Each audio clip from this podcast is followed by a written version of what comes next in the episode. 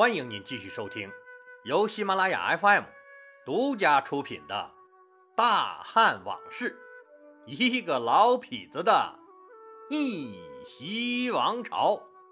我李世长，一个有故事又好酒的老男人，为您原创和播讲。上集说到，这王陵啊，不但没接回刘邦的亲爹刘老汉和老婆吕雉，自己的亲娘反倒让项羽给煮了。王陵悲痛欲绝，自不必说。咱们再翻过头来看看刘邦大军的进展。消灭了司马欣以后，刘邦又命令大军分三路出击。第一路由郦商和晋西带领去攻北地上郡和陇西一线。这第二路啊，灌婴、傅宽去拿敌王董翳开刀。第三路呢，由曹参、周勃二人带领精兵两万去攻打咸阳。韩信还专门安顿他俩，说这咸阳是章邯比较看重的地方，一定会有重兵把守的。这次难免要打几场恶仗硬仗，别的将领恐怕应付不了，只能是辛苦你们哥俩了。曹参和周勃领命，那说了些感谢组织信任，那保证完成任务之类的话，就带兵上路了。敌王董翳那更是怂包一个，感受了几天司马欣的痛苦以后，说当刘邦的大军贴出告示，那什么告示呢？全城找脑袋。那找的就是他董翳这颗大脑袋。当汉军的告示上说明确标明了他董翳这颗大脑袋，那值五百两黄金和一个侯爷的头衔那欢迎大家提头领金受封以后，他觉得无论他到哪儿和手下人谈论什么事儿，最后对方的眼睛那总会有意无意瞥一眼他的大脑袋呀，哼，目光里。满是发现一堆说镶满钻石的大元宝的那种惊喜，董毅是整宿整宿的不敢睡觉啊！这真他妈生孩子不叫生孩子，吓人呢！他知道自己不是被人杀了领赏，也得活活被吓死。干脆吧，那肥水不流外人田，让谁占了便宜也不如自己占便宜来的实惠。哼就自己顶着自己的那颗大脑袋领赏去了，他直接就投降了。刘邦把投降了的塞王司马欣和狄王董翳都剥夺了王位，降为了关内侯。当然了，这不剥夺王位肯定是不行的。那他们的地位和刘老大本来是平级的，刘邦是分分钟钟都想弄死他俩呀。但是实在是不能现在就下手啊。因为人家两个是主动投降他刘三儿的，你现在杀了他们，那可就再也没人会主动投降了。既然投降也是个死，那还不如像个汉子一样拼死抵抗呢。就是死了也能算个烈士什么的吧。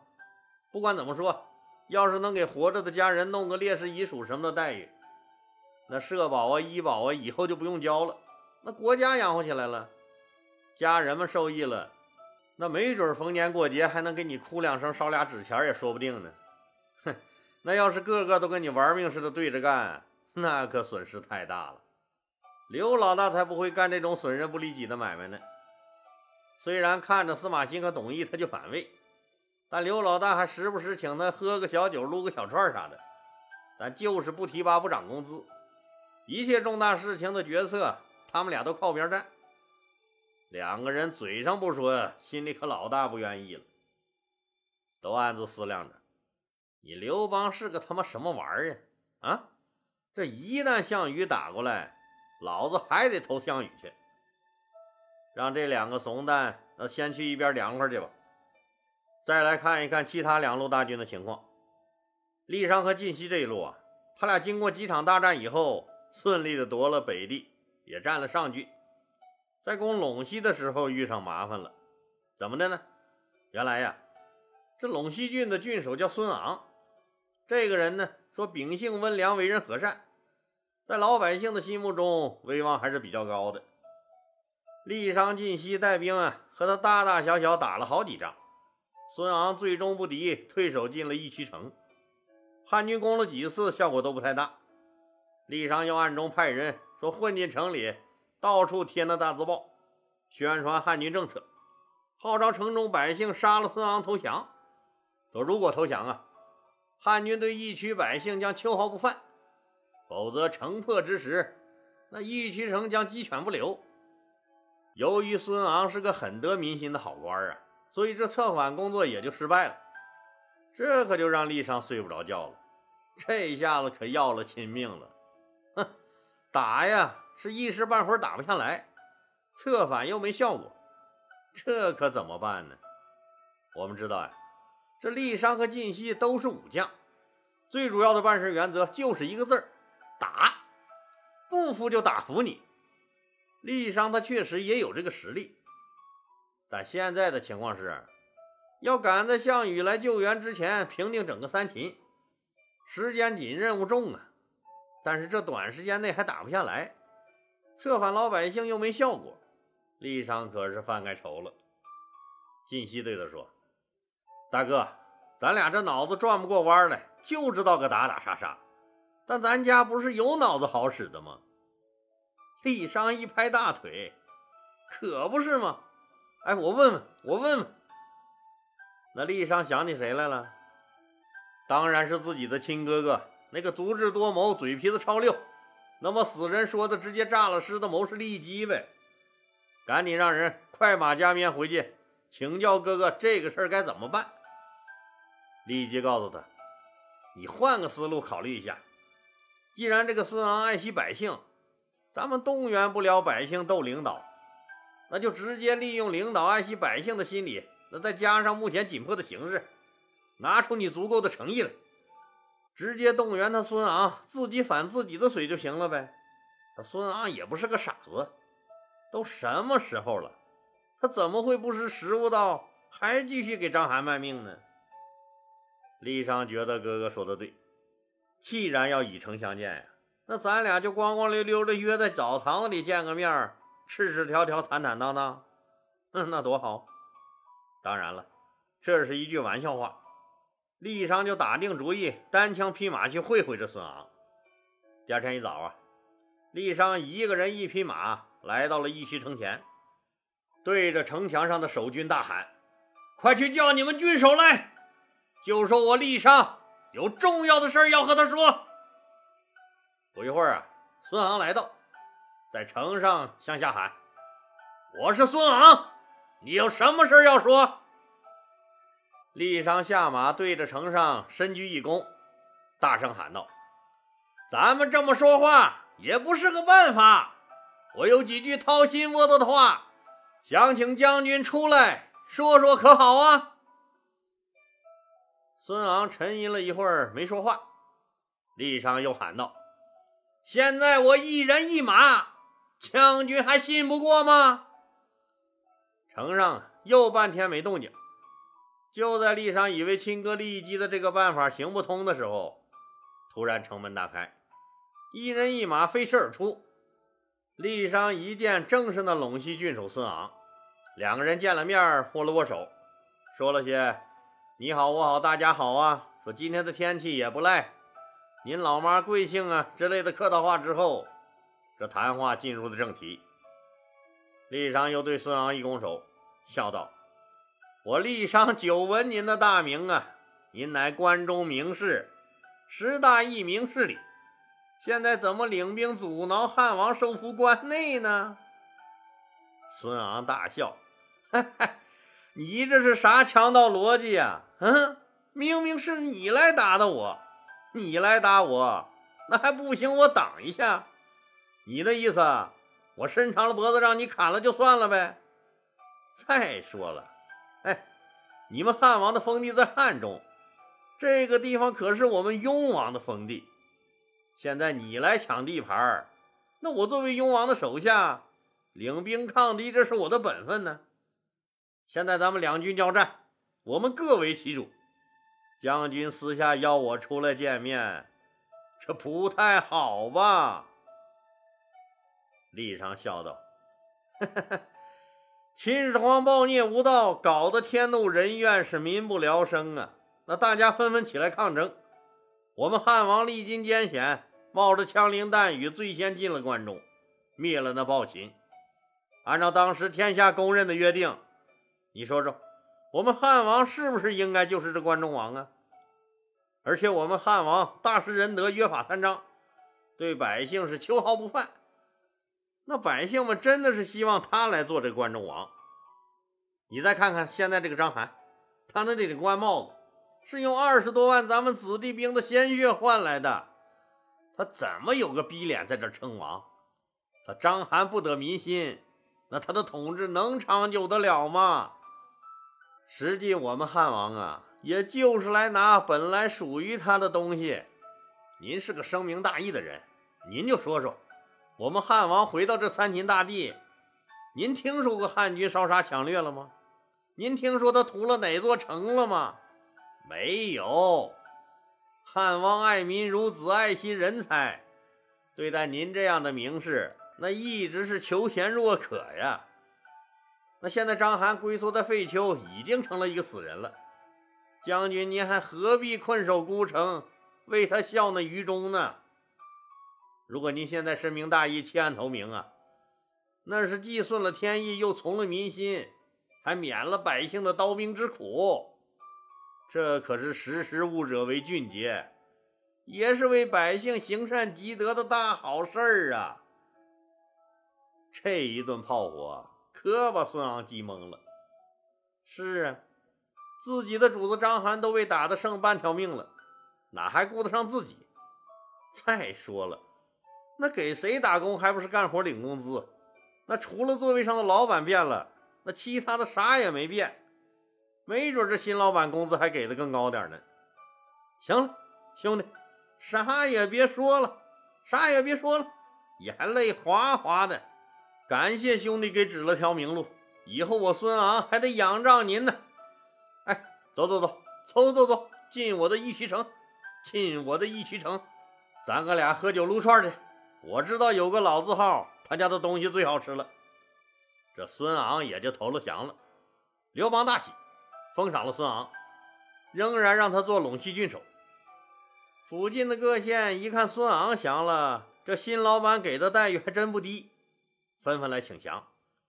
也有几个章邯的死忠粉，这是宁死不降啊！晋西出兵，三下五除二也就把他们灭了。郦商和晋西平定了北地上郡和陇西等附近郡县，这些地方现在也都姓了刘了。现在三秦大地上呀，那只剩下咸阳附近的地方和一个孤城废丘还在苟延残喘了。让章邯在废丘城里再过几天当雍王的瘾吧。咱们先来看看呀，曹参、周勃那路去攻取咸阳的大军进展的顺不顺利呢？哼，那是相当的顺利呀。虽然走到壤乡呀，就被章邯的弟弟张平率军拦住了。哎，这个壤乡是哪儿啊？就是现在的陕西省武功县普吉镇那个地方。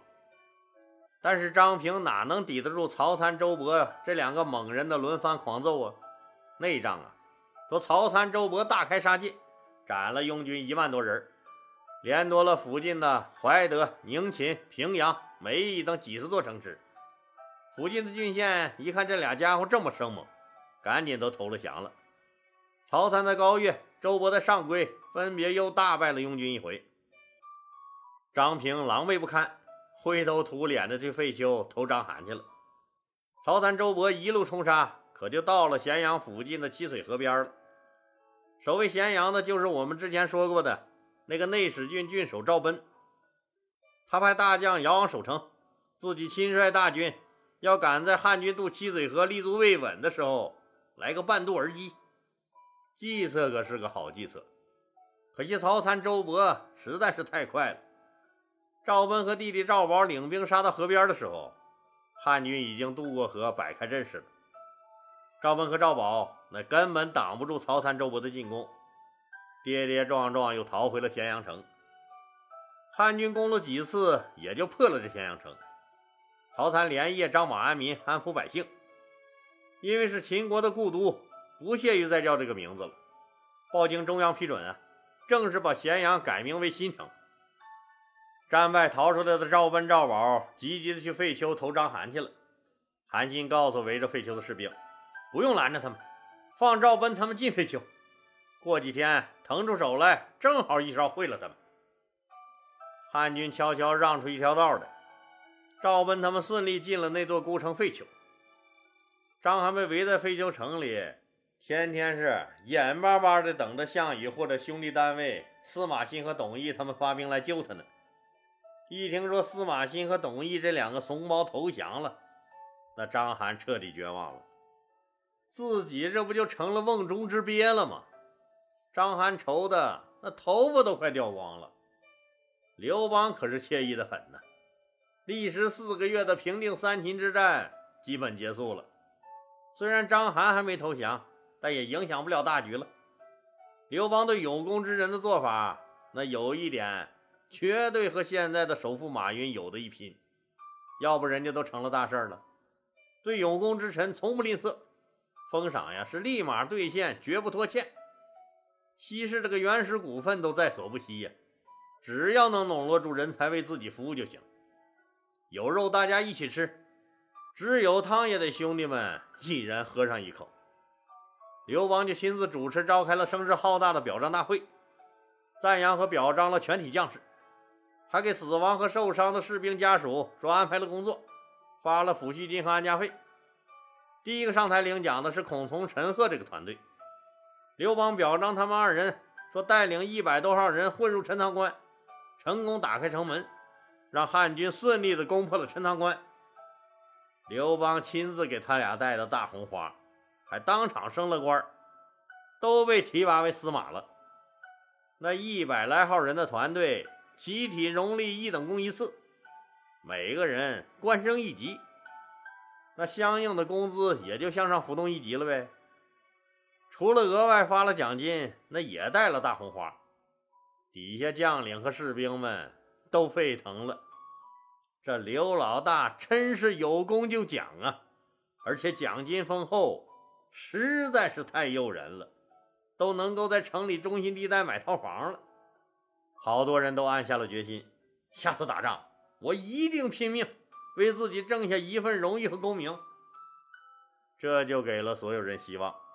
那哪怕是最底层的士兵都知道，只要拼命干，那就能做人上人。